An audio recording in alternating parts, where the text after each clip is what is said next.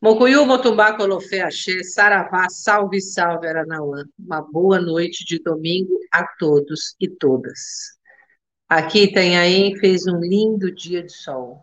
A praia estava lotada, todas as pessoas sem máscaras e se divertindo num domingo ensolarado. Bom, hoje eu gostaria de conversar com vocês sobre uma crise que está acontecendo dentro das religiões afro-brasileiras a partir da pandemia. Nós estamos é, vivendo um momento muito conflituoso dentro das religiões afro, porque somos, umas, somos religiões de contato, somos religiões em que o processo ritual é um processo ritual de proximidade. Nas nossas, independente da vertente da escola, do núcleo duro, sejam candomblés, encantarias e umbandas, o contato físico é eminente. É lógico que o contato físico pode se dar pela incorporação, pelo transe, pode se dar por até por uma proximidade, por uma defumação. As conversas, elas se dão próximas. Aquela, aquele contato do terreiro em que os ancestrais se aproximam para falar com as pessoas, hoje já é uma coisa complicada, é um complicador para o sistema que nós vivemos na atualidade. E ontem eu estava pensando em um diálogo com alguns filhos e filhas de santo, eu estava rememorando os idos tempos e as transformações. Né? Nós vivemos muitas transformações ao longo dos séculos, dos milênios, e o ser humano foi se adaptando a estas transformações. Nós, como todos sabemos, não usávamos roupas. Hoje, o vestuário ele é essencial nós até gostamos das roupas, a gente gosta de comprar roupas, algumas, algumas pessoas coloridas, outras pessoas roupas é, mais é, sóbrias, outras pessoas roupas largas, roupas apertadas. No santo temos roupas. Aqui no candomblé utilizamos um tipo de vestimenta, na umbanda podemos utilizar outra, na encantaria podemos utilizar outra, candomblé de caboclo também com as suas vestimentas próprias. Enfim, a vestimenta, o vestuário, passou a fazer parte do nosso cotidiano. Eu falei, inclusive, sobre o protetor solar. Sem esconder minha idade, quando eu era pequena, se alguém me dissesse que haveria uma coisa que nós passaríamos na pele para nos protegermos do sol, seria uma loucura. A gente não ia crer numa coisa dessa. Não íamos pensar, imaginar ter que sair de casa com um protetor solar. Hoje, as pessoas procuram o protetor solar, passam sobre suas peles, vão para a rua com protetor solar, coisa que não era comum. Então, nós fomos incorporando à nossa vida alguns costumes, algumas coisas da tecnologia que foram se modificando e nós passamos a utilizar sobre nosso corpo sem grandes crises. Óculos. Não usávamos, hoje usamos. Não só óculos para enxergar, como óculos para você marcar um, uma proteção contra o sol, como óculos de sol, óculos escuro. Nós também utilizamos hoje adereços, enfim, nós fomos incorporando sobre o nosso corpo muitas coisas.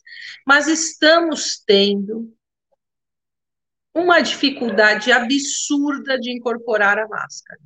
E eu vou voltar a essa questão.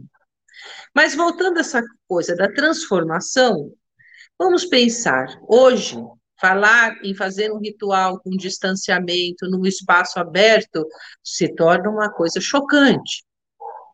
Nossa, mas o templo, o terreiro tem que ter quatro paredes, tem que estar assim, tem que estar. Mas e antes? Nós não fazíamos rituais em espaços abertos? Isso sem grandes períodos, eu não estou falando de épocas é, milenares, eu estou falando de pouco tempo. Muitas pessoas cultuavam, por isso que a gente tem o nome de terreiro, era feito no espaço aberto, era um terreiro. Terreiro significa um espaço grande e a céu aberto. Aliás, Isso ainda tem na nossa sociedade terreiros das religiões afro grande importância. Por quê? O orixá, o caboclo, o velho, a criança, o Exu, tem lugares sagrados na natureza. Para você cultuar um determinado orixá, um determinado caboclo, um Exu, você vai a um lugar da natureza. E normalmente este lugar é fora do seu espaço terreno. Você tem lá o seu, seu congá, seu PG, seu ojubó, está ali montado, onde você coloca seus assentamentos, seus fundamentos, e você entrega algumas coisas. Mas muitas vezes a gente recorre, e quando tem possibilidade com mais frequência, a espaços da natureza. Vai ao mar, cultuar Iemanjá, vai à cachoeira, cultuar o chum, vai à pedreira, cultuar Xangô, vai à mata, cultuar Oxóssi, Ogum, até o Mulu. Então, nós, é na natureza que se encontra a nossa sacralidade. E quando a gente não vai, a gente fala sobre esses espaços nas nossas cantigas, né? nos nossos corins, nas nossas ruelas, nos nossos pontos cantados, a gente fala sobre esses espaços, porque eles constituem a nossa memória. Então, não é um lugar estranho a nós, não é um lugar indiferente a nós. Mas é incrível como a gente tem tido também um certo desconforto desses rituais em espaço público. Ora, intra-religioso, ora, fora da nossa religião, né? Porque a gente fazer algum ritual no espaço público hoje é uma coisa que incomoda as pessoas. Você ir à praia fazer um ritual incomoda. E isso é uma coisa para a gente pensar em relação à pandemia. Mas voltando, antigamente, eram nos terreiros, eram as roças, como a gente chama ainda muitos candomblés, eram nesses espaços que aconteciam os nossos orôs, os nossos rituais, é, as nossas funções, e era cultuado com muito encantamento, porque ali era direto com a natureza. Era um espaço em que esses rituais aconteciam, essas louvações aconteciam, esse ato devocional acontecia. E com o passar dos anos, e com o processo de urbanização, e também com as mudanças sociais, foi se construindo espaços cada vez mais fechados. Aí fomos é, do terreiro, passamos por um lugar menor, construímos paredes, fechamos os muros, fomos urbanizando a ideia da constituição do espaço religioso afro-brasileiro. E eu não falo isso apenas por quem está me ouvindo, eu falo isso pelos meus próprios filhos de santo e filhas de santo. Se eu proponho um ritual no espaço aberto para que a gente possa fazer alguma coisa num número reduzido de pessoas, existe sempre aquele estranhamento no primeiro momento. Eu tenho um espaço bom aqui na minha roça aberto. Né? Aquele espaço aberto dá para a gente fazer alguma coisa, sem correr risco, com máscara, com álcool gel, com distanciamento social, dá para fazer, mas as pessoas não entendem isso como um ritual, porque na cabeça ficou condicionado que o ritual ele tem que ter uma constituição e esse processo de mudança tem impactado nós não estamos sabendo nos adaptar a este processo de, de transformação. Nos adaptamos ao processo de transformação de fechamento, mas estamos tendo dificuldade de fazer um processo de reabertura ou de cultuar o orixá e o ancestral em espaços abertos. E uma outra questão é o uso da máscara. Eu escrevi agora há pouco tempo no artigo da revista Estudos Afro-Brasileiros que tivemos que repensar muito em relação a isso. Ou utilizamos máscaras ou colocamos as pessoas em risco. A nós e os outros. Aí vem uma série de tabus dentro das religiões afro. Mas eu não vou usar bebida, eu não vou usar charuto, eu não vou tomar água, e não vai poder. Como é que fica o ritual? Como é que nós vamos nos comportar ritualmente falando? Nós, sacerdotes, sacerdotisas, temos que pensar sobre isso. Nossa voz, nosso fó, nosso hálito, hoje é um problema. Você jogar a sua saliva, que é um axé branco, fundamental sobre uma pessoa hoje, é um problema. Você vai deixar de fazer suas coisas? Ou você vai adaptar? Isso são questões que nós precisamos pensar. E eu também falei para alguns filhos e filhas de santo: será que o caboclo, o orixá, vai deixar de ter a sua força espiritual porque você está usando uma máscara? São questões. Eu, meu ponto de vista é que não. Será que eles não entendem o período em que nós estamos passando? Então, estas são questões que nós precisamos pensar. E outra, saber que o nosso grande santuário, o nosso grande terreiro é a natureza. É o espaço da natureza. E esse espaço da natureza pode ser, sim, utilizado para que a gente possa cultuar as nossas divindades, resgatar o nosso axé, retomar a nossa força, mas sempre, sempre com responsabilidade. Nós, sacerdotes e sacerdotisas, com certeza temos muito mais responsabilidades naquilo que a gente influencia do que quem é filho e filha de santo.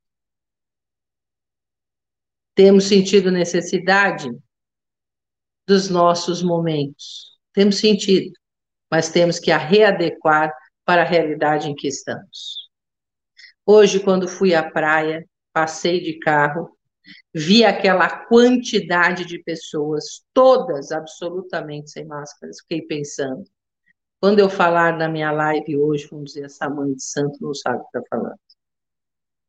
Porque a realidade hoje é uma realidade sem máscaras sem empatia, porque quando eu não uso máscara, eu passo do pressuposto que o meu ponto de vista é preponderante para a sociedade e não tenho empatia com as demais pessoas.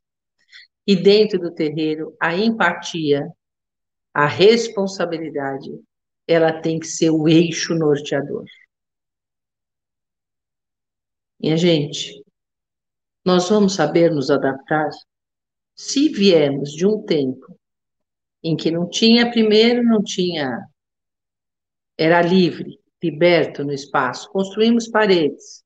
As paredes construímos dentro de cidades. As cidades foram é, se reestruturando em bairros, foram ficando espaços cada vez menores. Será que a gente não consegue fazer um influxo de retorno do espaço à natureza e do culto essa natureza com um instrumento de resgate da nossa do nosso culto, da nossa devoção nesse momento de crise. Isso é uma questão que eu trouxe. Eu gostaria que as pessoas pensassem. Podem me interrogar sobre isso, né? Podem discordar, é lógico. Isso sem sombra de dúvida porque nós estamos numa época em que é necessário repensar a nossa religião e o modo de fazer a nossa religião.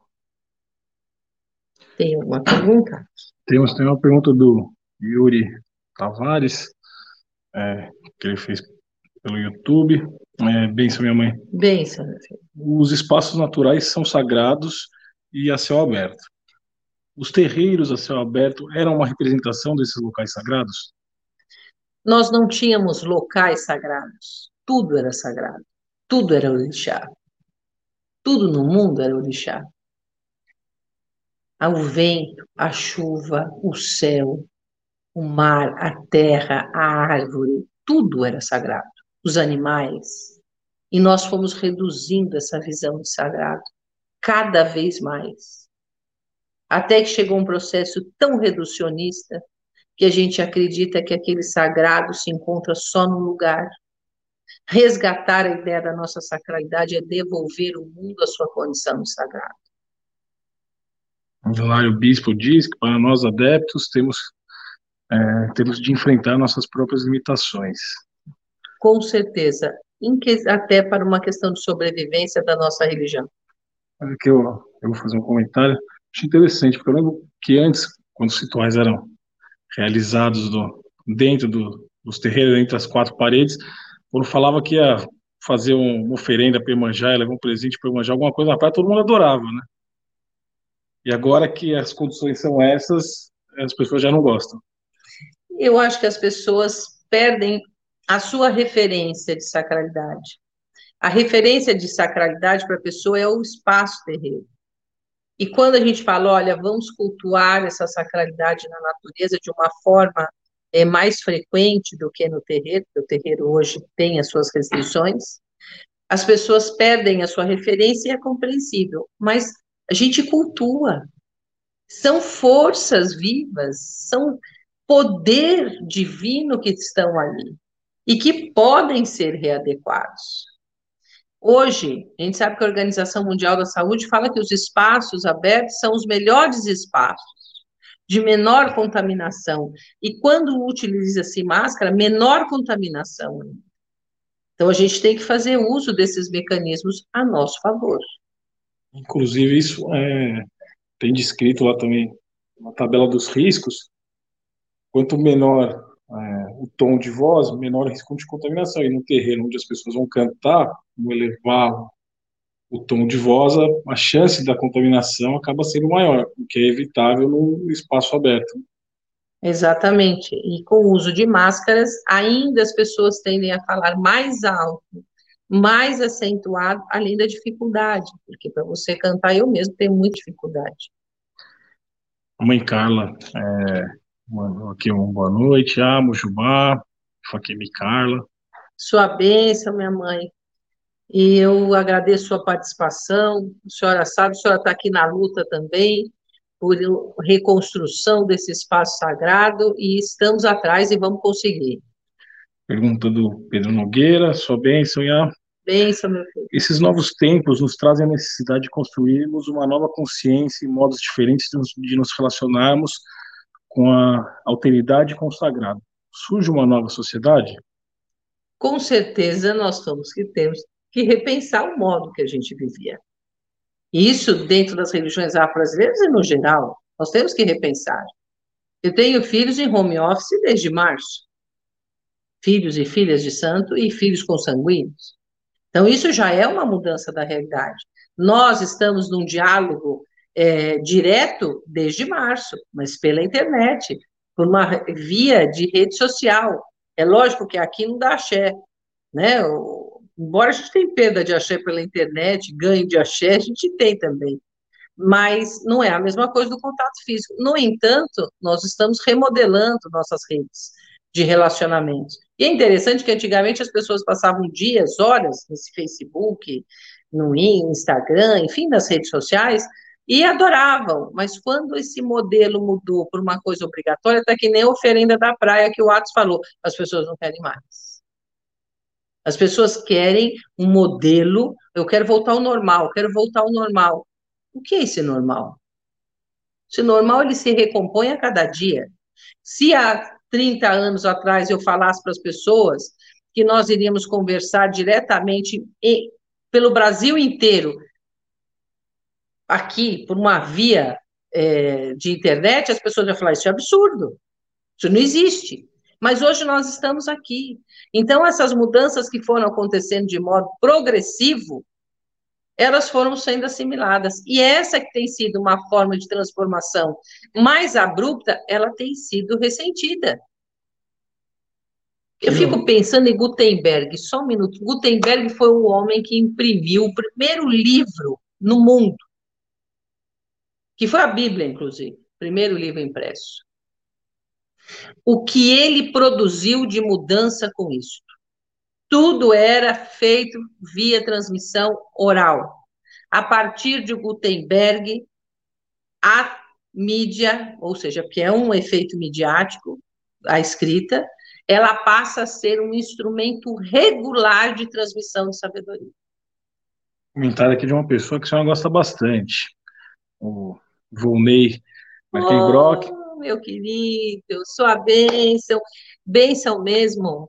De saudação, e a, é, a história das religiões afro-brasileiras é marcada pela adaptação, muitas feitas por causa das perseguições. Então, este momento que vivemos continua este longo processo de adaptações. Meu querido, muito prazer em ter você aqui. Os amigos são sempre muito bem-vindos, saudades imensas.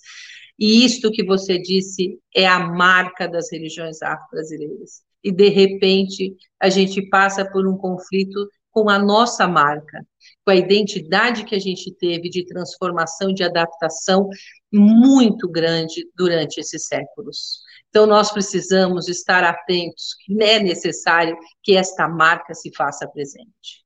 Talvez, até por isso, é, apesar de ser um grande desafio para as religiões brasileiras que têm essa necessidade do contato, mas por conta dessa questão da, das contínuas adaptações que a gente sempre teve que fazer, isso também não se torna um pouco mais fácil para nós? Não é fácil. Eu acho que nós respondemos muito bem, inclusive melhor que outras religiões, no impacto da pandemia. Respondemos muito bem, porque nós sempre fomos meio fora da curva por, por esse ato de sobrevivência.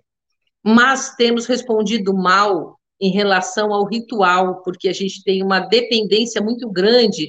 Nós somos uma religião de contato, como eu falei, a gente vive em comunidade. A construção do nosso pensamento e da nossa devoção, ela é feita coletivamente. Então, isso tem sido o grande tendão de Aquiles para as religiões afro-brasileiras, porque nós temos uma dependência biopsicossocial, é, isso é psicologicamente, emocionalmente, fisicamente, e lógicos, espiritualmente, desse, desse convívio com este mundo entre os seres humanos e do convívio com o mundo sobrenatural. Então, isso tem impactado bastante as religiões afro. E uma outra questão, como que isso afeta é, os sacerdotes, sacerdotisas, pais e mães de santo, porque a gente está vendo eles tentando se desdobrar entre um ritual que realizaria um ritual apenas para 100 pessoas, Agora está tendo que realizar cinco, seis, sete, em quantidade reduzida de pessoas para poder atender a todos. Como que isso está afetando os sacerdotes e sacerdotisas? Eu posso falar a partir da minha perspectiva, porque eu tenho feito isso. O que eu faria, eu tenho muitos filhos de santo, muitos. E tenho tido dificuldade, porque eu não posso reunir. Se eu reunir, eu tenho um acúmulo de pessoas e isso vai me dar problemas, inclusive jurídicos. Então, nós temos reunido em poucas pessoas e também para que assim mantenha essa norma de segurança, para não ter um campo de futebol, né? Senão poderíamos ser todos juntos. Então, isso tem é, produzido um desgaste maior para quem toca o terreiro. Porque nós tivemos que responder às emergências das pessoas que a gente atende de modo diverso. E este, modo diverso levou muito, não só do nosso tirocínio, mas do nosso axé. Então, isso é uma coisa que tem desgastado mais o pai e a mãe de santo. Tenho certeza que se tiver pai e mãe de santo me ouvindo, tem sentido esse desgaste um pouco maior. Mas também há um processo de readaptação nosso. Era muito mais fácil quando eu reunia em um único dia 150 pessoas. E hoje eu tenho que dividir em 15 dias com um número muito menor de pessoas. Então, nós também estamos passando por um processo de reatualização, de readaptação, e estamos procurando levar isso avante sem esmorecer. Né? Vamos para a última pergunta? Vamos. Pergunta da Valéria Ribeiro. Benção, minha mãe. Benção. Seria importante sermos flexíveis para podermos transitar por todas essas mudanças nos processos religiosos e na sociedade em geral? A flexibilidade é a chave e o respeito à diversidade é outra. Mas eu acredito que a empatia. Se antes os 150 iam quatro vezes, no mínimo, por mês ao terreiro, os 150 estão indo a cada dois meses ou três meses ao terreiro. E eu preciso ter empatia pela outra pessoa. E preciso também assumir as minhas responsabilidades em minha casa, porque seu pai, mãe de santo, seu zelador, sua zeladora, vai estar tá te orientando do que você deve fazer. E muitas vezes os adeptos, as adeptas, os crentes, não têm o hábito de seguir determinados procedimentos rituais no seu cotidiano. Eles levavam muita coisa para o pai e a mãe de santo fazer lá. Hoje a gente teve que readaptar e a pessoa teve que assumir responsabilidades pessoais também. Então, isso é uma, uma via de mão dupla. E esta flexibilidade de você saber até o ponto e a ouvir o seu pai e a mãe de santo e seguir esses procedimentos rituais para que as coisas caminhem nesse momento de crise é fundamental. Indo até o encontro desse, né, a senhora tem um comentário aqui da Célia também, filha da senhora, que ela diz isso, é, benção minha mãe, na minha visão, durante a pandemia, tivemos que nos adaptar às mudanças e aprendemos a viver o sagrado dentro de nós. Isso é uma coisa importante, porque o sagrado não está fora da gente. Eu falei que o orixá está na natureza, e está. Só que aquela natureza está em mim. Que eu tenho água, eu tenho terra, eu tenho fogo, eu tenho ar, eu tenho tudo que está na natureza. O meu corpo é isso. Agora, o meu espírito, muito mais. Então, isso que eu falei de terceirizar para o pai e a mãe santo, a gente ensina esse caminho a iniciação é essa busca, essa intimidade que você tem que ter com, a, com o sagrado. Essa intimidade, e não terceirizar essa intimidade. Então, a pandemia possibilitou isso. E para não ser negativista, e não sou, eu gostaria de dizer que meus filhos e filhas de santo, com quem eu tinha contato, muitas vezes a cada três meses, quatro meses, porque eu tenho filhos que moram muito longe. E é difícil vir por questão de tempo financeiro. Eu passei a ter contato semanalmente pela internet. Então, se nós tivemos algumas perdas, eu também tive muitos ganhos. Tem filhos e filhas de santo com os quais eu tenho convivido muito mais do que eu convivia antes. Então, é essa flexibilidade da gente repensar esses moldes, eles estão estão amadurecendo, estão acontecendo, a gente está adaptando. Mas temos que pensar nisso. Não podemos deixar ficar esperando que no dia 31 de dezembro, às 24 horas, o mundo mude, que não vai mudar. Essa é uma construção, este é um processo que nós estamos indo. Eu espero que minha reflexão de hoje tenha sido positiva. Quero informar aos internautas. Quero agradecer a Elizabeth, que mais uma vez colaborou muito, de uma forma muito é, significativa para a nossa campanha da solidariedade. Os CRICOR também nunca deixaram de nos auxiliar mensalmente nesta campanha, entre outros internautas. Entregamos as cestas básicas. Este sábado, todas as cestas foram entregues. E queremos agradecer, porque com certeza tem muitas famílias que aguardavam essa cesta básica, que ela é primordial e fundamental. Então, aqueles que quiserem doar, o façam. Está aqui o não, QR Code, já estou confundindo tudo, o QR Code para doação, ou entre em PVT conosco na internet, que nós informamos como você pode doar. Nossa instituição cumpre com o seu papel e fica as, ficam as imagens sempre que essas doações são realizadas. Também convidamos vocês a ler a revista de estudos afro-brasileiros, que está disponível gratuitamente na internet, com excelentes textos. E não sei se o Vonei continua me ouvindo, eu vou convidá-lo aí para uma, uma colaboração para a nossa revista, que será um imenso prazer. Você é uma pessoa muito especial, em nosso trabalho sempre o foi. E os livros que estão à venda, e tem uma novidade para vocês, uma parceria que a gente quer fazer, que da hora que tiver bem madura, feita, nós vamos tornar pública.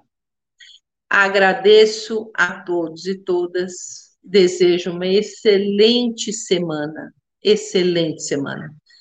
Que o orixá nunca falte a nenhum de vocês e que o orixá Exu sempre traga a transformação e que nós possamos acompanhá-la. A parceria é aquela parceria que eu estou pensando? Não, é uma parceria para a Semana da Consciência ah, Negra que eu, eu ainda poderia falar outra falei. parceria. Não, tudo bem. Qual é a outra parceria que eu não estou sabendo? Estou sabendo aqui no ar, hein? Não, a, a parceria da Arqué com o, o nosso novo autor. Não, essa é uma parceria, parceria, que eu, tô, eu estou pensando aqui para a Semana da Consciência Negra, porque nós estamos impossibilitados de fazer o que fazíamos anteriormente, mas vamos dar sequência ao nosso projeto, ao nosso trabalho. Não vou deixar de fazer isso. Sou uma militante contra o racismo. Isto, hum, eu, como branca, tenho sim compromisso dessa luta, porque nós somos produtores do racismo e nós precisamos mudar a nossa postura. Então, vou fazer e essa parceria a gente vai estar tá trazendo agora no mês de agosto, uhum. para que a gente, essa novidade, a gente possa dar caminho, enfim, vamos ver se dá certo, minha gente. Né? Isso. E agradeço e encerro o dia de hoje. Mocuyu, Motumbá, Colofé, Axé, Saravá, salve, salve, Aranauã.